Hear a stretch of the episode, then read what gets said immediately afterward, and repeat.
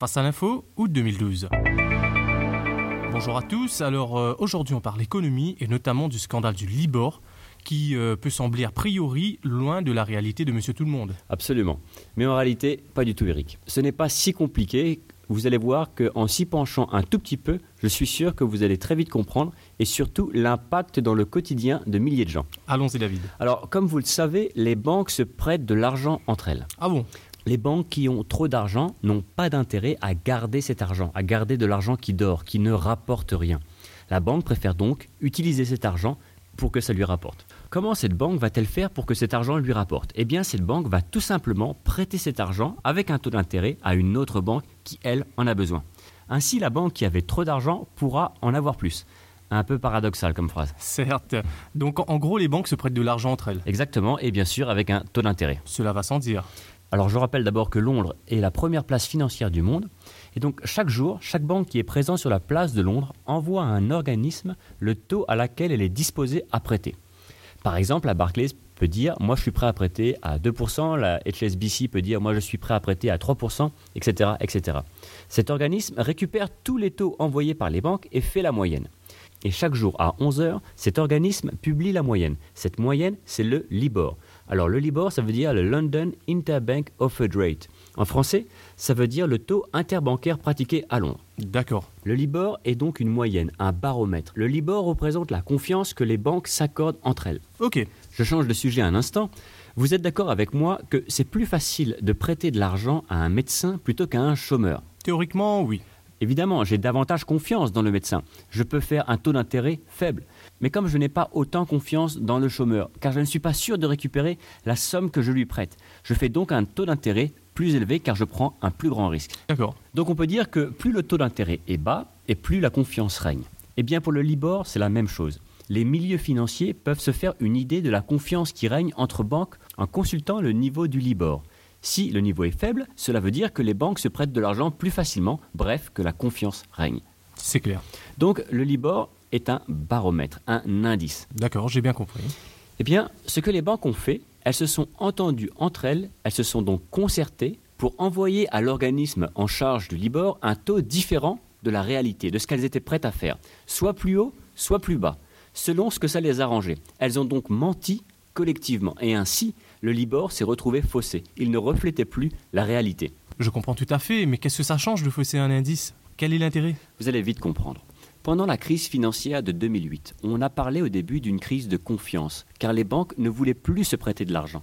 Il devenait difficile pour les banques de trouver du financement. Alors ce qu'elles ont fait, elles ont collectivement prétendu être prêtes à prêter de l'argent à un taux plus faible que la réalité. Résultat, le Libor a été faussé, il était plus bas que la réalité. Les banques pouvaient prétendre être en bonne santé et ainsi rassurer les investisseurs. Rappelez-vous, je vous disais que le niveau du Libor représente la confiance que les banques se font entre elles.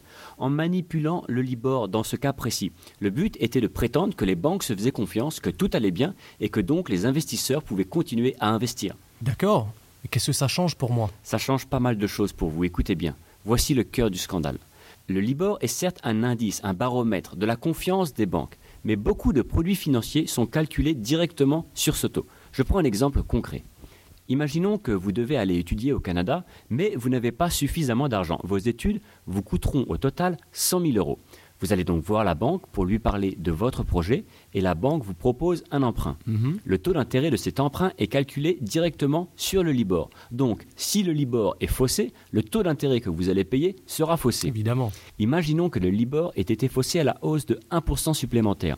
Eh bien, vous paierez en plus chaque année 1000 euros d'intérêt que vous n'auriez pas dû payer normalement. C'est scandaleux, dites-moi. Absolument. Le Libor a un impact sur de nombreux produits financiers. Là, je n'ai cité que les prêts pour étudiants, mais le Libor a un impact sur les prêts hypothécaires, les prêts aux entreprises. Au fait, vous avez une carte de crédit? Oui. Eh bien, la banque applique un taux d'intérêt quand vous empruntez avec votre carte de crédit. Ce taux est basé sur le Libor. Donc, si le Libor est surévalué, vous paierez donc plus d'intérêt que d'habitude. C'est littéralement du vol en bande organisée, votre truc. Absolument, pas moins que ça. Et ce n'est pas juste vous, Eric, mais c'est plus de 350 000 milliards de dollars de produits financiers impactés par le taux du Libor. Oula, c'est très grave. Les exemples que je viens de citer sont dans le cas où le Libor a été manipulé vers le haut.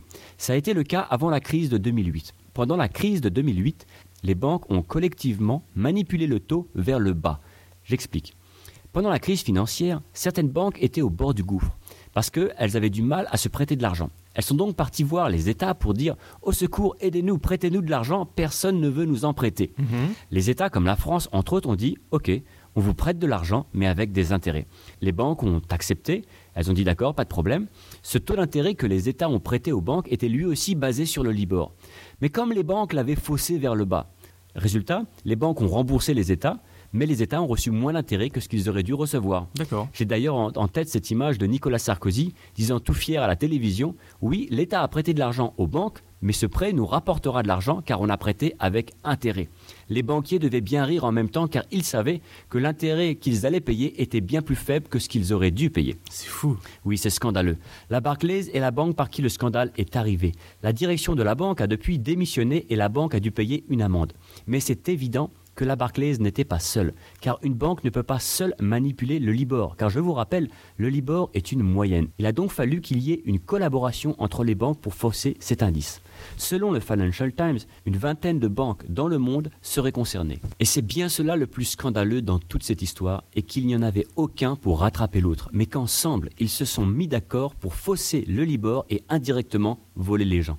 C'est comme si les professeurs d'une même université décidaient collectivement d'améliorer les notes de leurs élèves pour augmenter ainsi le prestige de l'université et réclamer davantage de frais de scolarité. D'accord, c'est clair. On a bien compris, David. Allez, le mot de la fin. Malheureusement, dans la finance, on a l'habitude de guérir plutôt que de prévenir. Encore une fois, des autorités de régulation font cruellement défaut. Il est temps de réagir. Retrouvez l'actualité du jour sur www.facealinfo.com.